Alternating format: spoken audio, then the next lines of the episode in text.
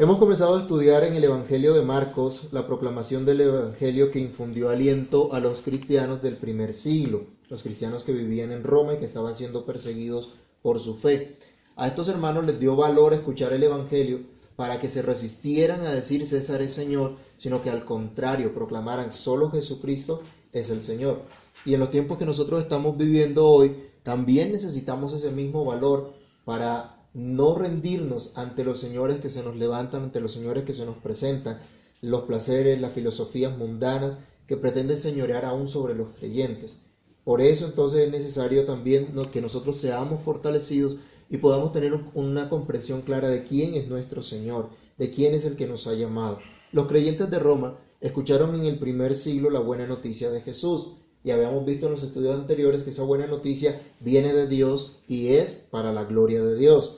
Ellos escucharon esa buena noticia que Dios ya había preparado, que Dios ya había anunciado desde hacía mucho tiempo y se cumplió en el tiempo de acuerdo a lo que Dios mismo había establecido.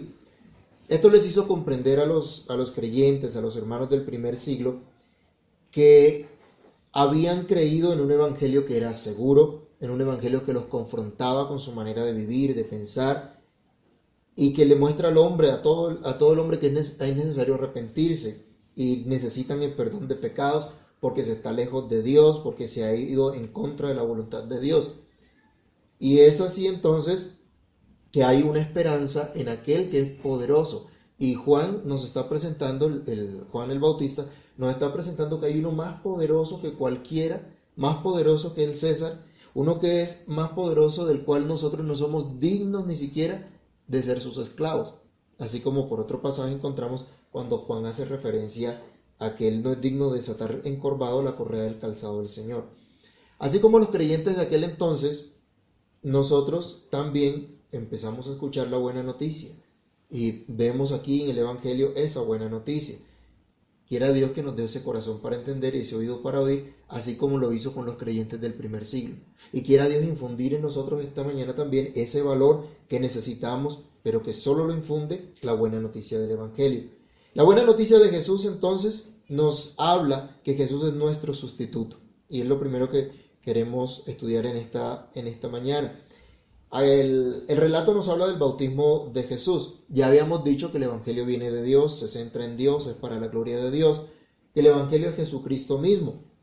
Este relato no nos dice absolutamente nada acerca de la vida anterior de Jesús, de su niñez, de su adolescencia, sino que de una vez arranca con su consagración y nos presenta el bautismo de Jesús como la oficialización del ministerio de Jesús. Es lo que está presentando Juan el Bautista acá. Y el relato del evangelista Marcos nos presenta de manera muy rápida todos los acontecimientos del, ministerio de Jesús.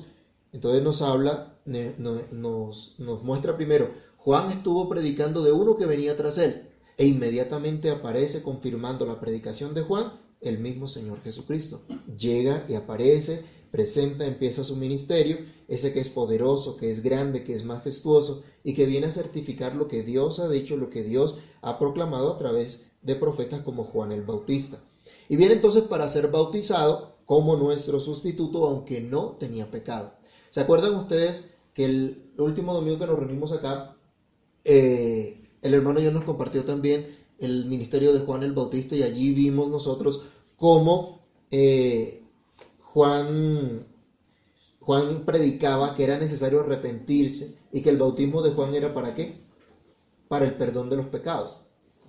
Para eso era el bautismo de, Juan, distinto a lo que iba a ocurrir con el Señor Jesús. Eso era lo que Juan el Bautista predicaba, arrepentimiento y fe. Eso era lo que señalaba entonces también ese, ese bautismo, esa purificación de los pecados que haría no Juan, sino aquel que vendría detrás de Juan, ese que era más poderoso que Juan. Pero Jesús siendo el Hijo de Dios no tenía pecado alguno, entonces ¿por qué se bautiza? Él no tenía ningún pecado, él no tenía que confesar delante de Juan ningún pecado como lo hacían las demás personas. Pero por otro relato evangélico encontramos que Juan le dice a Jesús, yo necesito ser bautizado por ti y tú vienes a mí. Él decía, no, esto no, no tiene ningún sentido. Yo no lo encuentro lógico porque tú no tienes pecado alguno. En cambio yo sí. ¿Sí? Juan sí se reconocía pecador, era un profeta, pero era pecador. así como cualquiera de nosotros también. Pero Jesús sabemos que era que es sin pecado. Pero Jesús entonces en obediencia y en humildad y con paciencia con Juan le dice, deja así porque es necesario que cumplamos toda justicia. Jesús le está diciendo a Juan, lo que Dios te mandó hacer es válido, es verdadero. Y yo he venido para cumplir. Acuérdense que Jesús en una de sus predicaciones dice, yo no he venido para abrogar la ley y los profetas, sino que vine para cumplir. Y él viene a cumplir toda la justicia de Dios. Él está declarando que el bautismo de Juan corresponde a la justicia de Dios, que Dios sí manda a todos los hombres a que se arrepientan. Pero Jesús no va a ese bautismo porque tenga necesidad de arrepentirse de pecado alguno, sino porque se está identificando con su pueblo como su sustituto, para señalar que es Él el que puede quitar todos los pecados, el que puede limpiar todos los pecados, quien va a dar una vida nueva a todos aquellos que han pecado y que se han apartado de Dios. Miremos Isaías 53, 6 y 2 de Corintios 5, 21. Allí encontramos cómo Dios había proclamado, había profetizado lo que haría su siervo, lo que haría el Señor, lo que el cumplimiento de la justicia de Dios. Isaías 53, 6. Aquí nos dice la palabra de Dios, todos nosotros nos descarriamos como ovejas. Cada cual se apartó por su camino, mas Jehová cargó en él el pecado de todos nosotros. Jesús no tenía necesidad de ir a ese bautismo porque él no, no, no tenía que arrepentirse de pecado alguno y el bautismo de Juan era para para perdón de pecados. Pero Él va como nuestro sustituto, porque Dios carga en Él el pecado de todos nosotros. Y en 2 Corintios, capítulo 5, versículo 21, también nos habla la palabra de Dios acerca de nuestra condición. Y lo que hizo el Señor Jesús en la cruz. 2 Corintios 5, 21. ¿Alguien lo quiere leer?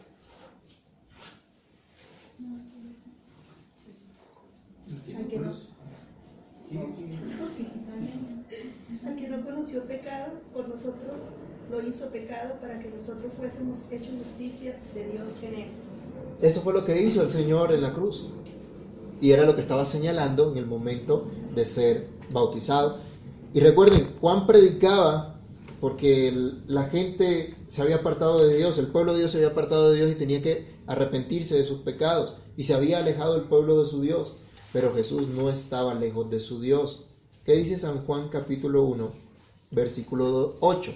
De cómo es la relación de Jesús con el Padre, de cómo ha sido desde la eternidad esa relación de Jesús con el Padre. Juan 1.8, perdón, 1.18. ¿Qué dice?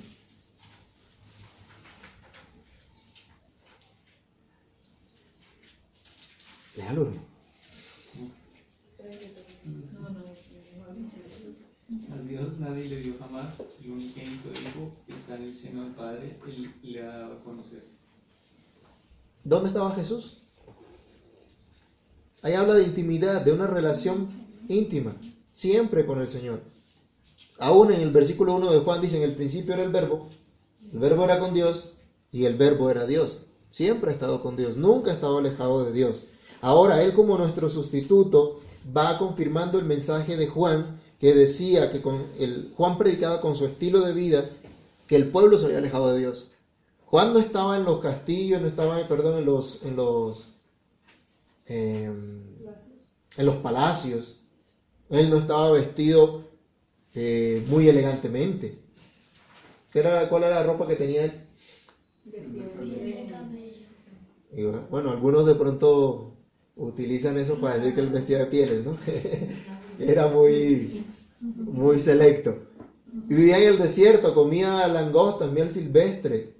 No la langosta de pronto que pronto vemos hoy nosotros, quisiéramos ir a un restaurante fino riquísimo y dirían, uy, qué, qué excelso era Juan para comer. No, él estaba, estaba manifestando una vida austera. Y en esa vida austera le decía al pueblo, ustedes se han alejado de Dios porque van detrás de los placeres de este mundo y han dejado a Dios.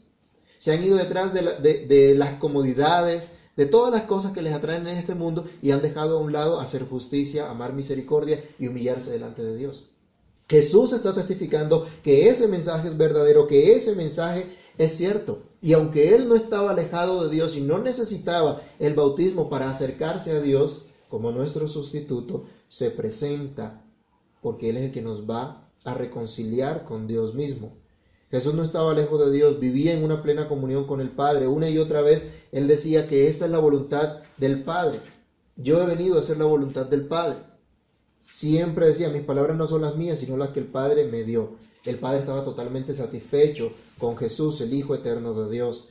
Pero precisamente aunque Él no necesitaba volverse a Dios, porque no estaba lejos de Dios, al ser nuestro sustituto, manifiesta que en, ese bautismo, en ese arrepentimiento de perdón de pecados que nos proclama a todos nosotros que necesitamos volvernos a Dios, nos reconcilia con el Señor. Colosenses capítulo 1, versículos 21 al 22, nos muestra cómo Jesús por medio del perdón nos otorga su vida, que fue ofrecida en lugar de la nuestra.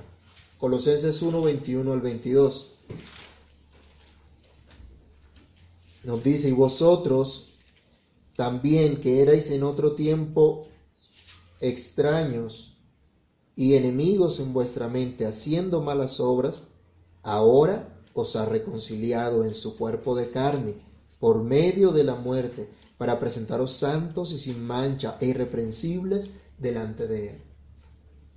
Todas las personas que iban al bautismo de Juan tenían que confesar sus pecados y confesar que se habían alejado de Dios. Pero Jesús va a, a mostrar que Él, como nuestro sustituto, nos reconcilia ahora con Dios. Y para cumplir toda justicia, Jesús fue bautizado como nuestro sustituto para cumplir toda esa justicia de Dios. La paga del pecado, ¿qué dice la Biblia que es? Muerte. La justicia de Dios demanda la muerte del pecador. Dios es santo y no puede tolerar el pecado. Dios ha dicho, el alma que pecare, esa morirá. Pero Dios mismo ha provisto también una buena noticia y esa noticia primero nos dice que somos injustos, que hemos ofendido a Dios, que hemos violado su ley y que merecemos únicamente la muerte, que somos incapaces de cumplir perfectamente con la ley de Dios, que todas nuestras mejores obras son como trapo sucio de sangre podrida.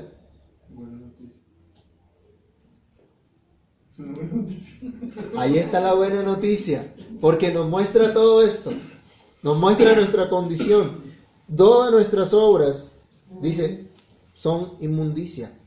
Pero de una vez se nos dice que en Cristo hay esperanza, que Él ha cumplido perfectamente toda la justicia de Dios, porque ha vivido una vida perfecta, porque ha cumplido todas las exigencias de la ley de Dios y porque ha muerto en lugar nuestro llevando lo que nosotros deberíamos llevar, llevando la condena que estaba sobre nosotros. Su bautismo señala precisamente que con su muerte, Él ha traído perdón a los pecados de su pueblo, ha dado cumplimiento a toda la justicia de Dios.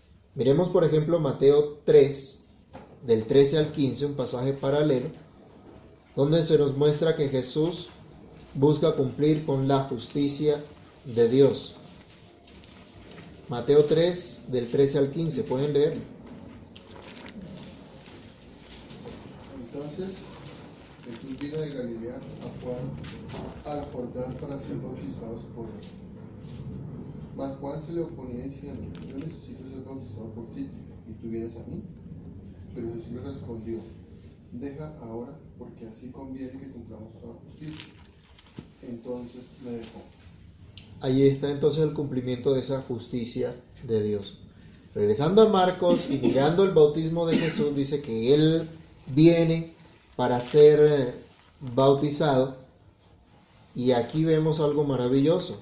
Aquí viene la confirmación de parte de Dios, las, el, señalamiento de parte de Dios, que ese es el Hijo de Dios, que ese es a quien Dios ha escogido, a quien Dios ha ungido, que ese es a quien Dios ha puesto. Dice, aconteció en aquellos días que Jesús vino de Nazaret de Galilea y fue bautizado por Juan en el Jordán. Y luego, cuando subía del agua, vio abrirse los cielos y al Espíritu como paloma que descendía sobre él. Ese es nuestro segundo punto, que Jesús es el ungido de Dios. La buena noticia nos habla de Jesús, el ungido de Dios, el que Dios señaló, el que Dios ungió con su Espíritu Santo para una tarea muy especial. Si recordamos un poquito en el Antiguo Testamento, vemos que los reyes, los sacerdotes o los sumos sacerdotes y en ocasiones hasta los profetas eran ungidos con aceite para una obra particular, para una misión especial. Eso los decía, les indicaba, les señalaba que eran consagrados, que eran apartados para hacer tal trabajo. Al hacer esto, el Señor está señalando que es Jesús aquel a quien Dios ha señalado para esa tarea particular que Dios le ha designado, que eran capacitados para ello. Jesús no fue ungido con aceite, sino con el mismo Espíritu de Dios. Un acto de consagración, de dedicación, de ordenación sin igual para cumplir ese encargo del Padre. Dice que los cielos fueron abiertos y el Espíritu de Dios vino sobre él en forma como de paloma. Hay unas citas en Salmo 68, 13, Cantares 6, 9, que cuando lo contrastamos con Mateo 10, 16, eh, se coloca esta figura de la, de la paloma para hablar del, del carácter bondadoso, sereno y de gracia que tendría aquel sobre quien reposa el Espíritu de Dios. Y vemos que también había una profecía que decía que él no alzaría su voz, que no la oría en las calles, que no quebraría la caña cascada, ni el pabilo que humeare apagaría. Habla de, de, ese carácter del Señor Jesús, de esa, de esa serenidad, de esa bondad, de esa gracia que solo habita plenamente en Él. Entonces, se nos muestra acá, Dios lo está ungiendo, se está dando esta señal y se está dando esta ordenación especial del Señor Jesús. Públicamente se, se consagra, se ordena, se dedica, se aparta al Señor Jesús para este ministerio como el ungido, como el Cristo, como el enviado de Dios. Pero es ungido como profeta, quien viene de parte de Dios a proclamar la voluntad del Señor. Miremos un momentico Malaquías, capítulo 3, versículos 1 al 3. Juan el Bautista estaba predicando lo que Malaquías había advertido casi 400 años antes. Malaquías capítulo 3, versículos 1 al 3.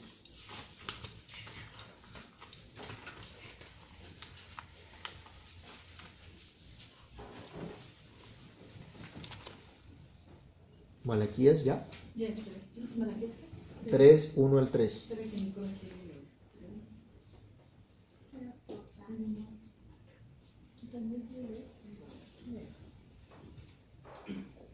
Me mostró al sumo sacerdote Josué, el cual estaba de la... Malaquías, Malaquías capítulo 3, versículos 1 al 3.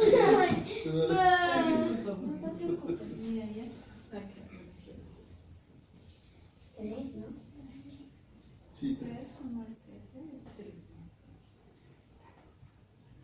He aquí yo envío mi mensajero, el cual preparará el camino delante de mí y vendrá súbitamente a su templo el Señor a quien vosotros os buscáis. Aquí viene, he dicho a Jehová, a los ejércitos, os tiempo a estar en pie cuando se manifieste, porque es como el fuego purificador y como el jabón de ores y se sentará para firmar y la, la plata porque limpiar a los hijos de Leví los firmará como oro y como plata y traerán a Jehová ofrenda y justicia. Muy bien. Aquí el profeta estaba hablando de, esa venida del Señor. Juan está cumpliendo con esa profecía, pero es Jesús mismo el que viene como mensajero de parte de Dios a mostrar el cumplimiento de las promesas del Señor. Ahora es el mismo Jesucristo, el mismo Hijo de Dios, que ha venido a señalarnos cuál es la voluntad de Dios, a mostrarnos el camino que debemos seguir, a confirmar el mensaje que ya había dado a través de todos sus profetas, así como había ocurrido también con Juan el Bautista. Es el mismo Jesús el que viene a decirnos que es tiempo de arrepentirse para recibir el perdón de pecados. Pero cuando Jesús está siendo ungido, no es, eh, es ungido como profeta, pero también como sacerdote, como aquel que viene a enseñar entre, a, diferenciar entre lo santo y lo profano, aquel que públicamente ha sido declarado por Dios para llevar sacrificios delante de Dios y expiar los pecados de su pueblo, purificar, como acabábamos de leer en, en Malaquías, purificar al pueblo de Dios, limpiarlo. Por eso era que Juan predicaba, yo les bautizo a ustedes con agua, pero detrás de mí viene uno que es más poderoso que yo y él los va a bautizar con Espíritu Santo y fuego, hablando de esa purificación que haría Dios por medio de su Espíritu en cada uno de sus hijos. Se cumple lo que Dios ha prometido, tal como podemos ver en Isaías 42, versículos 1 al 4. Aquí vemos el cumplimiento de la promesa del Señor respecto a su siervo, a su ungido. He aquí mi siervo, yo le sostendré, mi escogido en quien mi alma tiene contentamiento. He puesto sobre él mi espíritu. Él traerá justicia a las naciones. No gritará ni alzará su voz ni la hará oír en las calles. No quebrará la caña cascada ni apagará el pábilo que humeare. Por medio de la verdad traerá justicia. No se cansará ni desmayará hasta que establezca en la tierra justicia y las costas esperarán su ley. Hermanos, Jesús es el único que puede limpiarnos y puede purificarnos de todos nuestros pecados, así como señalaba el bautismo de Juan. Jesús con su vida y con su muerte, como una ofrenda perfecta a Dios, es suficiente para quitar todos nuestros pecados. Solo por medio de Él el pueblo de Dios realmente puede disfrutar paz con Dios. Gracias a la dedicación de Cristo como sacerdote, podemos nosotros disfrutar de esa paz con Dios por la mediación que Él ha hecho a través de su propia vida como sacrificio expiatorio en lugar de nosotros, en lugar de nuestra vida. Ahora podemos estar cerca de Dios. Ahora podemos ser hechos hijos de Dios, podemos ser aceptados como su pueblo, como su especial tesoro. No hay otro mediador entre Dios y los hombres, solamente Jesucristo hombre. Ni tú ni yo nos podemos limpiar. ¿Cuántas veces hemos actuado tratando de limpiarnos? Tratando de, limpiar de limpiarnos de nuestras actitudes pecaminosas o de la contaminación que nos ha traído nuestro propio pecado. Pero solo Cristo es el que nos puede limpiar. Él fue dedicado como sumo sacerdote a favor de su pueblo, pero también fue dedicado, ordenado, ungido como rey. Miren que en el Antiguo Testamento era muy común que los reyes eran dedicados como, como tal para su oficio, para su tarea, siendo ungidos. Jesús aquí es ungido y se nos manifiesta que Él es nuestro rey. El, aquel de quien Juan era simplemente un heraldo y les estaba preparando el camino por medio de la predicación, por medio del bautismo. Ahora se manifiesta públicamente ese gran rey vencedor sobre quien reposa el Espíritu de Dios y quien va a traer justicia al pueblo de Dios. Leamos Isaías, Isaías 11, del verso 1 al 5, donde nos habla de ese, de ese rey que Dios ha prometido a su pueblo y lo que hará este rey en su pueblo. Isaías 11, del 1 al 5, nos dice, Saldrá una vara del tronco de Isaí, un vástago retoñará de sus raíces y reposará sobre él el espíritu de Jehová, espíritu de sabiduría y de inteligencia, espíritu de consejo y de poder espíritu de conocimiento y de temor de Jehová, y le hará entender diligente en el temor de Jehová. No juzgará según la vista de sus ojos, ni arguirá por lo que oigan sus oídos, sino que juzgará con justicia a los pobres, y arguirá con equidad por los mansos de la tierra, y herirá la tierra con la vara de su boca, y con el espíritu de sus labios matará al impío. Y será la justicia cinto de sus lomos, y la fidelidad ceñidor de su cintura. Definitivamente los creyentes del primer siglo podían tener consuelo, podían tener ánimo en la buena noticia de Jesús al saber que Jesús es el rey vencedor, porque César no los podía librar, el César no les podía hacer justicia, al contrario, en el gobierno donde ellos estaban eran, eran perseguidos.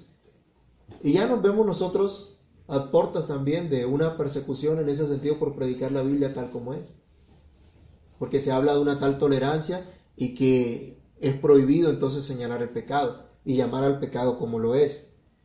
Ellos estaban siendo perseguidos en el imperio romano y ellos no, eran objetos de muchas injusticias, pero a través de la buena noticia del Evangelio encontraron que Jesús sí les podía hacer verdadera y plena justicia.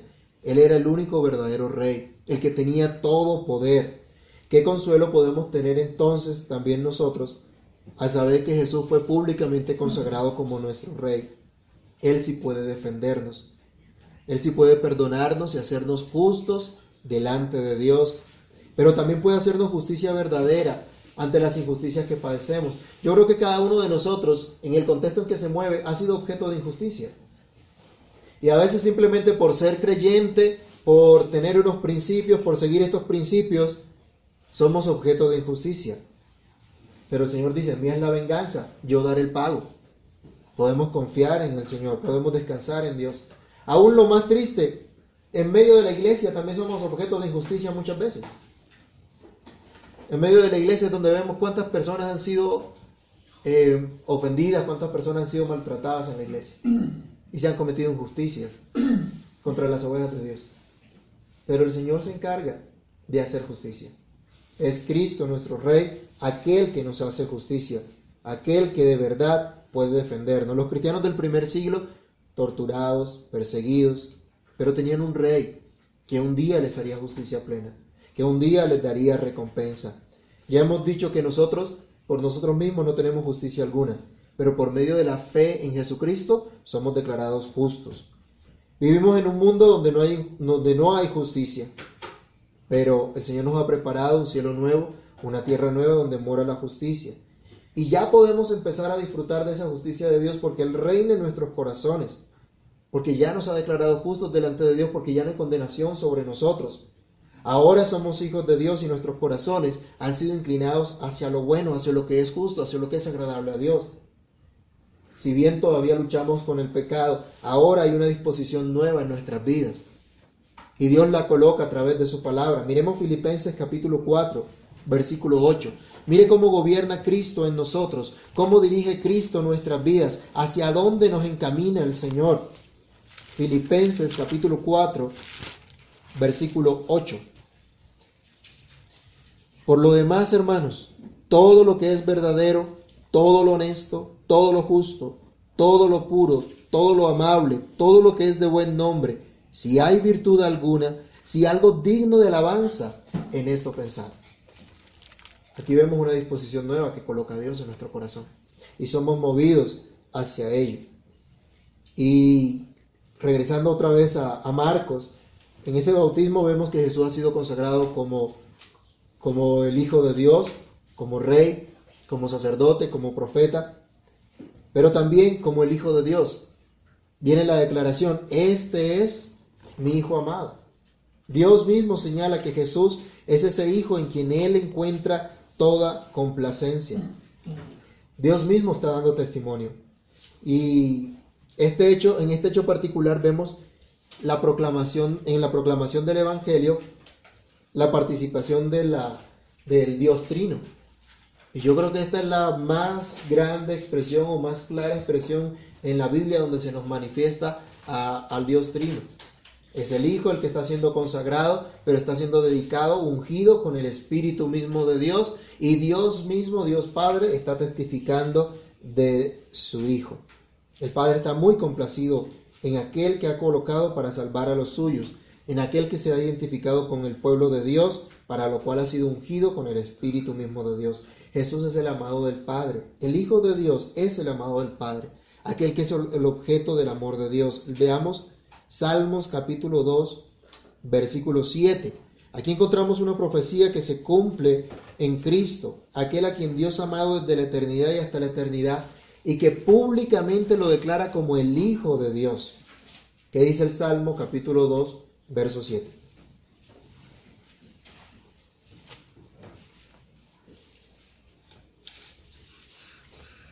Salmo 2, 7. Yo publicaré decreto, Jehová me ha dicho, mi hijo eres tú, yo te de hoy.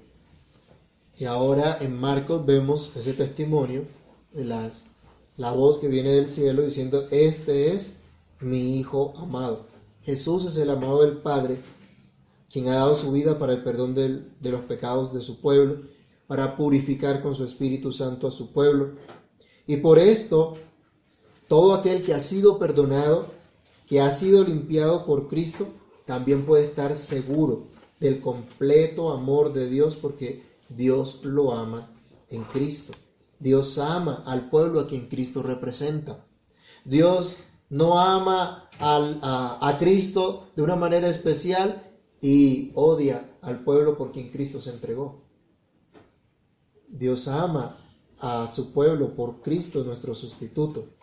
Miren el consuelo entonces que nos da este mensaje. Qué buena noticia tenemos para nosotros si estamos en Cristo, si somos uno con Cristo, podemos también disfrutar de ese amor del Padre. Si confiadamente venimos al Señor ahora, podemos pedir perdón por nuestros pecados, seguros del perdón de Dios por Cristo.